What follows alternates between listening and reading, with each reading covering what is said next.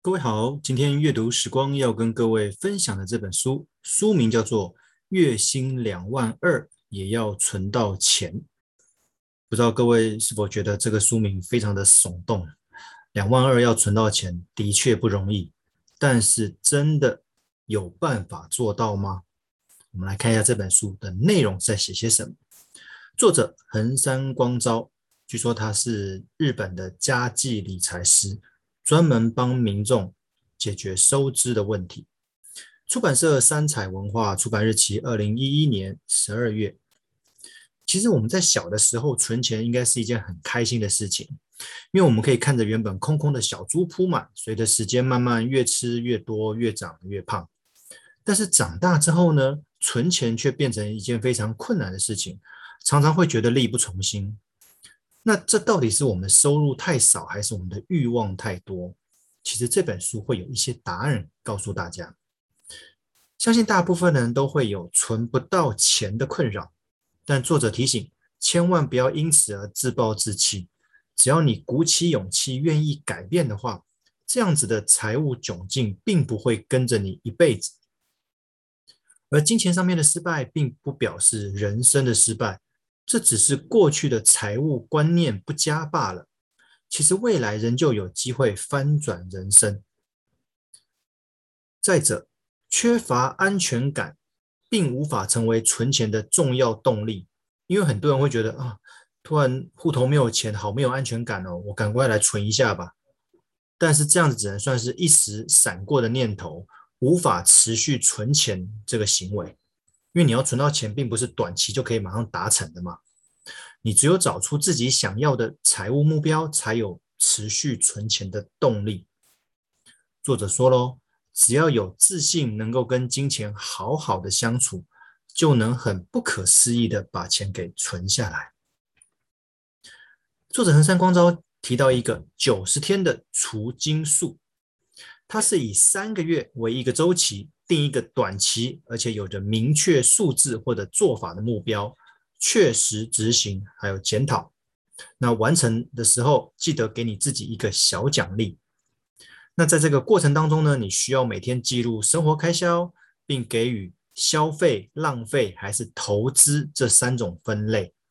哦，你在记账的时候，后面你要注明说，诶，这笔支出是消费、浪费还是投资？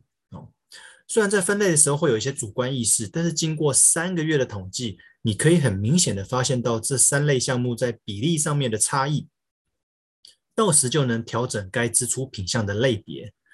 原来很多自以为是必需品的消费，其实只是自以为的浪费而已。很多自信爆棚的盲从单纯听信名牌的投资而亏损，其实也是浪费的一种。哦，所以其实。很多你的主观意识觉得它应该是消费，它应该是投资，但是到头来往往都只是浪费。还有啊，定期护肤、美容、上健身房等等，自以为的投资哦，很多人会觉得这是我在投资我自己嘛。但是作者认为，过多过剩的投资其实都是浪费，都有再调整的必要。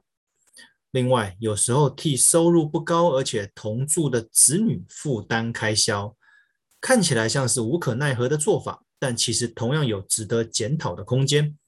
例如，我们可以请子女负担部分的家庭开销，培养他一些独立生活的观念，也可以同时避免作为长辈的，把自己所原本规划的未来退休资金被侵蚀掉。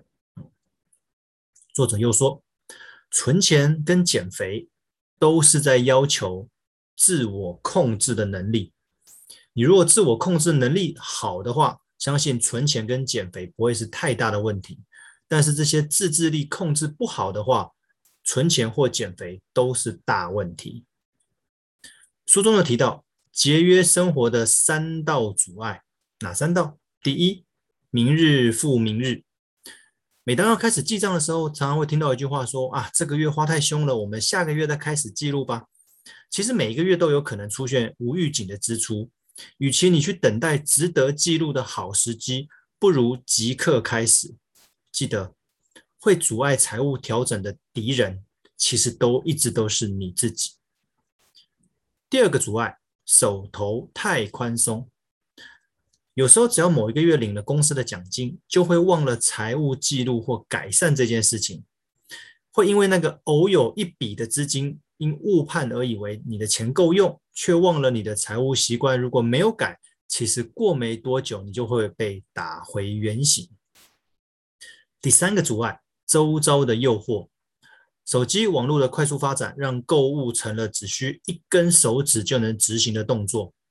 再配合信用卡的延迟付款，很可能是加速你财务败坏的关键。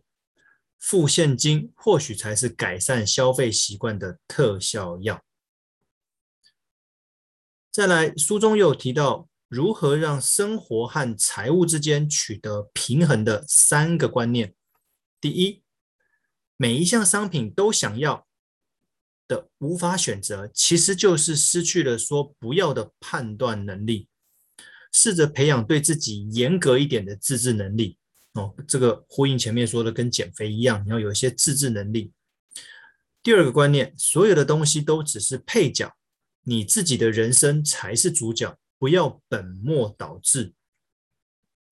第三。记账的数字是冰冷的，在后方加一些对此次支出的一些想法或感觉，一旦有了温度，才能让财务与生活做上连结。这是让生活跟财务之间取得平衡的三个观念。里面还有一个很有趣的章节，叫做债务协商。其实负债呢，是财务管理中很常见的项目。有一些被负债压得喘不过气来的民众，常常会透过债务协商来降低还债的金额。可是作者发现啊，其实这样子并没有真正解决有负债民众的根本问题，而是会一直的历史重演，过没多久又会再次债台高筑。作者特别强调，借钱造成负债这件事情，你当然可以怪罪身边的人啊、大环境啊，甚至全世界。但其实真正的问题还是出在自我管理的这个层面，所以作者建议还是回到基本的核心问题——收支管理。只有透过收支管理这个项目来了解负债当事人的消费行为，这样不仅能够检讨过去的错误，也能改变未来的生活习惯。虽然你是负债，虽然你在协商，但是你的根本问题是收支管理。好了，摆脱负债的三个原则：第一，绝不使用信用卡。哦，这个跟我个人的观念很像。如果你财务一团乱的话，请你把所有的信用卡给剪了，改用现金吧。第二，用数字来记录生活，就是常识记账。第三，定出几个小目标，这个目标不一定是金额数字，可能是你有想做什么事情。哦，试着让自己有目标，有一个方向去。追求这样子就有机会摆脱你的负债哦。再一个章节提到，人生是靠梦想堆叠而成。如果你没有目标、没有梦想，就对钱没有感觉，你就不会重视钱的流向，当然就无法存下任何一点钱。作者建议你该对金钱保有适当的贪欲、贪念跟欲望。透过你自己想要的财务目标来驱动这个金钱欲望。还有一个章节也很重要，他提到财务并不是你个人的事情。如果你今天有另外一半，任何财务上面的难题或者财务梦想，请务必共同讨论、共同面对，不要等到事态严重的时候才对另外一半说明，这样子往往会有反效果。夫妻俩本来就应该一起守护这个家才对，一个人扛并不是负责任的表现。如果你有了小孩，他也鼓励可以定期召开家庭会议，让小孩子知道目前家中的财务状况，一起讨论下一个家庭目标，一起调整生活习惯，一起完成下一个梦想。或许这才是存钱的真正目的。好了，听到这里，不要只是点头认同。赶紧行动吧！今天阅读时光书名《月薪两万二也可以存到钱》，就分享到这边，希望各位会喜欢，谢谢。